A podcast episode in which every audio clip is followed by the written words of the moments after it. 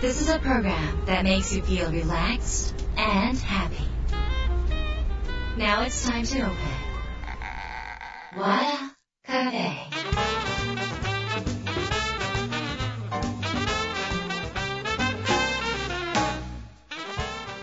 和田カフェのオーナー和田博美です。やる気満々の人もちょっと明日が憂鬱な人も明日笑っていけるよ今夜もワクワクお届けします。改めましてこんばんは和田博美です。えーっと日が変わりまして4月の15日ですね。もうあっという間にあの4月っていうかもうなんかこの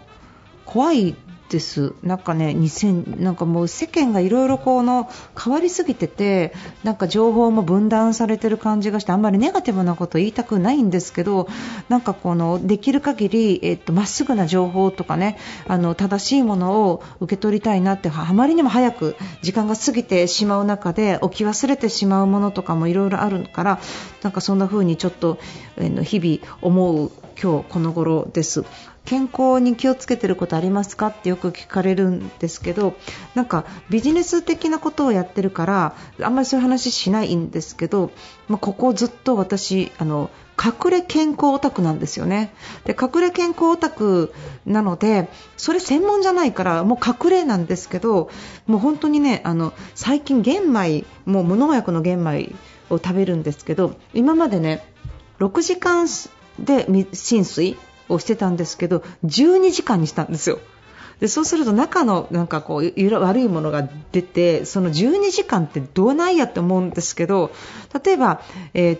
寝る前とかにあのセットをすればいいとかね。で12時間以上だったらお水を変えて冷蔵庫に入れとけばあの炊く前にやればいいとか。あと、えっと、お味噌もいつも言ってますけど主成の入ってない発酵を止めてない味噌が大事で最近ねあのこの間熊本に行った時に酒蔵に行ったんですよ。で酒蔵に行って、まあ、あの日本酒は買わなかったんですよ。そんなに日本酒が飲めないから。でもそこに行ったらあの酒粕って言ってるじゃないですか。あの白い板みたいなやつ。その生々しいやつが生々しいっていうかなんかこの、まあ、先ほどなんか取れました感満載のなんか紙の袋に入ったやつがあってで、えっと、それ買ってきたんですね。でそれを買ってきてこれも発酵食品としては味噌と酒粕ってもう超ダブルじゃないですか。最近私は味噌汁に酒粕も入れてます。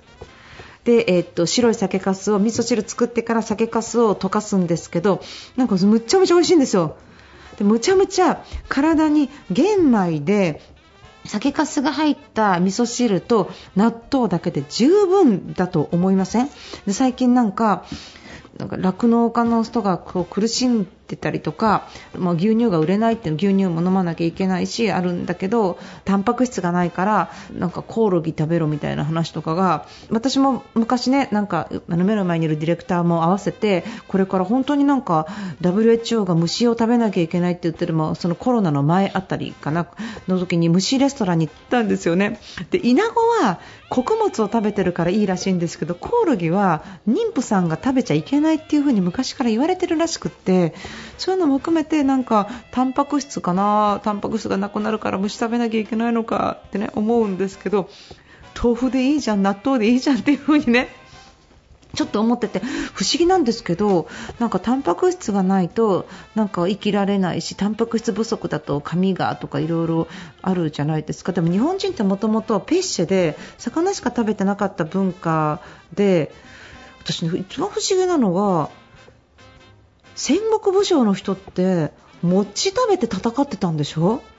で炭水化物だけで餅とかおにぎりの中に梅干しみたいなの入ってるとか。であんな戦ってたっていうのはなんか私たち牛みたいだったんじゃないかなって思っててなんかその草だけ食べてもタンパク質を作れる要素みたいなのがだって牛だって草食べながらあんなお肉とか作れるわけだからなんか酵素とか作れてたんじゃないのかなって、まあ、こんなこと言うと専門家の人にすごい怒られると思うんですけど全ての情報ってお肉をもっと食べさせようとか何かしたらタンパク質足りませんって言うしタンパク質がないと困るっていうと、まあ、あのこっちの虫からタンパク質を取りましょうっていうし何が正しいのかはちょっとわからないんだけどそういう時は昔の人ってどうやって生きてたのかなっていうふに思うっていうふうにね。でもまああのそういうことを考えながら、まあ、ちょっと健康オタクなんでそういう嫌だな虫食べていくのはって思いながらえでもお餅だけでいいんだったらお餅で私いいかもとかね。そういう体になりたい。穀物だけ食べてるだけでなんか健康が維持できたらすごくいいのになって、まあ、そんな風に思いながらあの健康オタクを、えーと、やってます。最近はねだからあの今酒かす自分の中ではマイブームが酒かすブームなんですけどあの、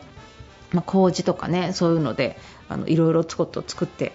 みてはいかがでしょうか。あとああとねあのー、まあ、米の粉米粉っていうの？米粉？米粉か。米粉のパンとかねあの食べてます最近。グルテンフリーのね。ものとかを食べるようにしたりしています。グルテンってね、まあ、もちもちしてて美味しいんですけど米粉のパンとかもね買って食べたりとかもしていますね。あと卵がすごい高騰して卵高くなってるんでしょ。でもまああの卵高くなってるってことは逆に言うと、放し飼いの卵をと値段が変わらなくなるんであれば放し飼いの卵を選ぶっていうことであの鳥たちの心が健全な状態で食べるっていうねそういうこととかも考えていくっていうのもね、まあ、一つかなって思ってるので、まあ、健康オタクの話は良きにして4月あっという間だったので、まあ、あのいろいろ時代もこうあっという間に変わっていく中で自分の体は大事にしていくっていうのはね基本的なことかなと思ってお話ししました、えー、ということでですね今週は皆さんからいただいたメールをご紹介します。和田博美の和田カフェ。どうぞ最後まで楽しんでいってください。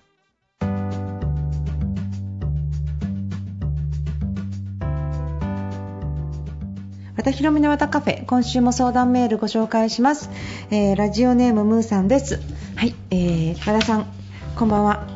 こんばんは。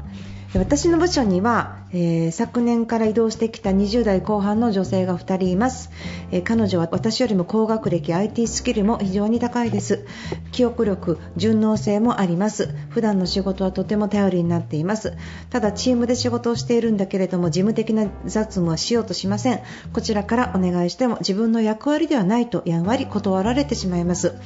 彼女たちは直接の部下ではないので上司命令はできません。男性社員のうちの会社では、えー、役割の話をしてもなかなか理解をしてもらえません。私は年齢的に心と体の不調もあり仕事を家に持ち帰りたくはないのですが週末に1人事務作業をしています。周りの男性は見て見ぬふりです。どのようにしたら、えー、うまくいくでしょうかということです。ムーさんありがとうございます。えー、っと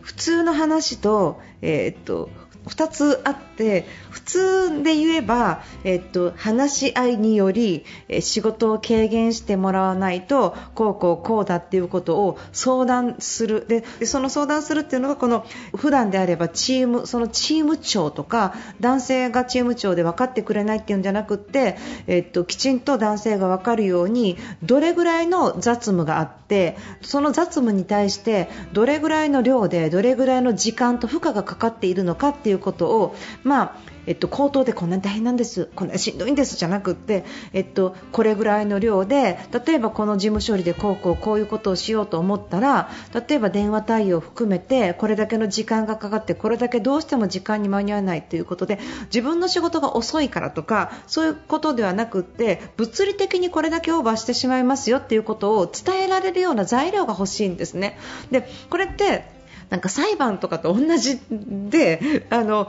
私、こんな風に大変だったんですじゃなくて何時何分にどれぐらいの電話がかかってきてとかっていう風に明確なその事実みたいなものが記録としてあるかどうかがすごく大事なのでどれほどの量をどれぐらい時間かけてどんだけ雑務があるのかっていうその雑務って一言じゃなくて雑務には何種類あって電話応対例えばお茶出しそれからゴミ捨てそれからお礼状書き住所入力くえーと、なんかいろんな雑務事務的な雑務がこんだけあって間に合わないんだっていうことでそれをこんだけ私はやってるんだってアピールはまずしなきゃいけないっていうことですね。でもちろんそれ話したら軽減されるかもしれない。ただ今、その若い女性ムーさんよりもあの年齢の離れた方がいらっしゃるからもちろんその彼女たちは自分の仕事で成果を出せばいいからそれ以外の仕事はされないっておっしゃってるわけだからそこはもう話し合って分担ができれればしていくっていうことがまず1つの解決策それしかないですよね。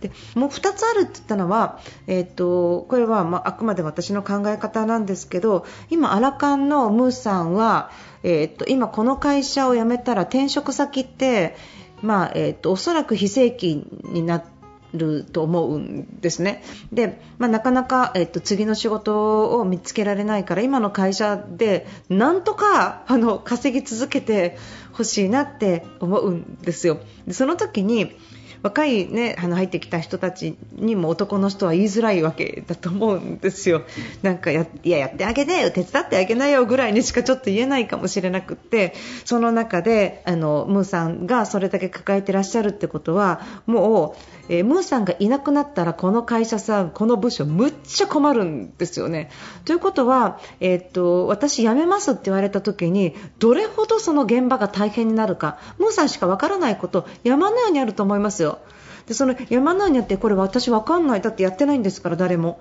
分かんない。引き継ぎするのも誰がやるのって言ったらえ私それ自分の役割じゃないですって女子しかいなければこう男の人がやるのかっていうとこれ男の人もそんな細かいことできないよってなるからムーさんいなくなると結構大変なんですよ。なので今ちょっと大変かもしれないんだけど自分の仕事の中で、えー、っと効率化できることとかそういうことを探しつつですね私のポジションはもう誰も奪えないというかムーさんの代わりはいないんだぐらいのポジションになれるすごいビッグチャンスではないのかなって私はちょっと思うんですけどね、まあ、今、しんどい体の体調がとはいえっていうのもあるから2つあるって言ったのはそっちで自分でなんかヨガやったりとかいいもの食べたりとか健康的なもの食べたりとかちゃんと寝れるときは寝るとかいろんなその調整とかをしながらえっと、不動のポジションをですねなんか獲得できたらいいなって今読んでてあの思いました。要は他の人に引き継げないムーさんがいなくなったら困るんだよ。ムーさんいてよ。じゃないと誰もやりたくないんですよその仕事。だから結構その今の年齢的にアラカンの年齢的に転職が難しい中で普通、えっと、もう54、5で、えっと、役職定年している男性が多い中とかもう早期退職とかの世界の中でムーさんそこに入れてお仕事もらえてるってむちゃむちゃラッキーで幸せなことだと思うんですよ。でその上で他の人に変われない仕事要は AI に取られました若い人に取られましたじゃなくってムーさんが IT スキルが高い高学歴の人がやりたくない仕事がここに目の前にあるムーさんの仕事が目の前にあるっていうのは私すごいいいことだと思っちゃうんですけどね。だからそんな風にちょっとそれはしんどいなっておっしゃるんだったら前者の方法。でももしこのまま辞めないで会社の中にいらっしゃるんだったら今言った後者の方法もありていうことでちょっと思っていただけるとなんかいいのかなって思います。どっちがいいかはご自身で考えていただければいいかなって思うんですけど仕事があるってことはすごいやっぱり幸せなことだしそういうポジションで働ける私しかできない仕事みんなが頼ってるムーさんお願いっていうその仕事があるっていうことは生きがいの一つだと思うんです。もちろん大変なことはわかるんですけど逆にそれがなくなったらふぬけになるような抱えてる時は大変なんだけど亡くなったら楽になるのは1ヶ月ぐらいで寂しくなってくるようなものだと思うから、まあ、少しの軽減は努力のうち誰かに相談したりとかでもあの自分のもの私のものみたいにしててもいいのかなって思いました、えー、どちらかご自身で選んでいただければと思います。ありがとうございました。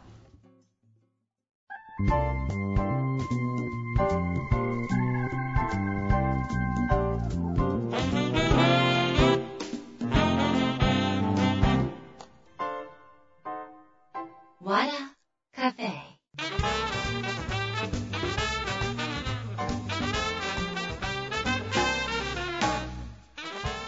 和田博美の和田カフェいかがでしたか、えー、っと3月の十何日からかマスクが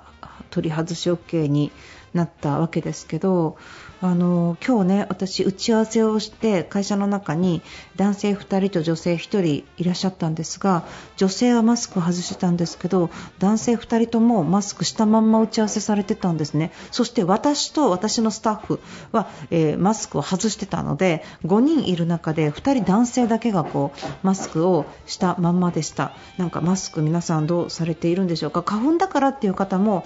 いらっしゃると思うんですけどなんかマスク取ったら案外老けてたっていうね。そのいやこれね安住さんが言ってたんですよ。マスク取ったら案外老けてたって悲しいですよねみたいなねこと言ってたんですけどあるあるだなと思って、まあ、話聞いてたんですけど、まあ、そういうことも含めなんかマスクしてた方が喋りやすいとかね目だけの方がイケメンに見える美人に見えるっていう風なこともあればやっぱりお互いマスクしてた方が幸せなのかなって思いつつですねあのもうそろそろ外しとかないとこれ以上マスクしてたらもっと年取るじゃない？あっという間に。で外した時に浦島太郎みたいになってたらだってその今今日が一番若いわけじゃない？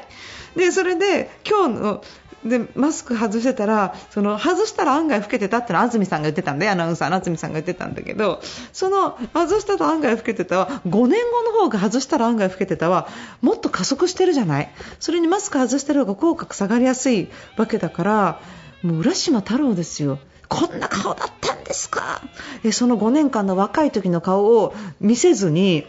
なんか、あれってなるよりもう花粉じゃない人外していった方が効果が上がっていいかと思うんですがこれはやっぱり私だけの考えでしょうか。私は、えー顔の表情が見えた方があのコミュニケーション能力があの70%下がってるんですね、マスクしてると。だからそこをちょっと上げていきたいので、まあ、人と人とのつながりのためにもっていうふうにはちょっと思ってます。なんでレストランとか行って店員さんとかシェフとかがマスクしてないところとかに行くとちょっとうわさすがだなと逆にさすがだなってちょっと思うんですよね。マスクしてないと困るっていう人はお客さんに来ないってわけだからお客さんも誰もマスクしてなかったりするのでちょっといいなって思って行ってる店もあるんですけどそういう意味であの浦島顔顔浦島太郎にならないようにですね、まあ、あのちょっと顔出しをちょっとしていけばいいんじゃないかなというふに思います。えー、ということでですね和田博美和田カフェ今夜この辺りで閉店です。皆さんにとって来週も素敵な1週間になりますようにお相手は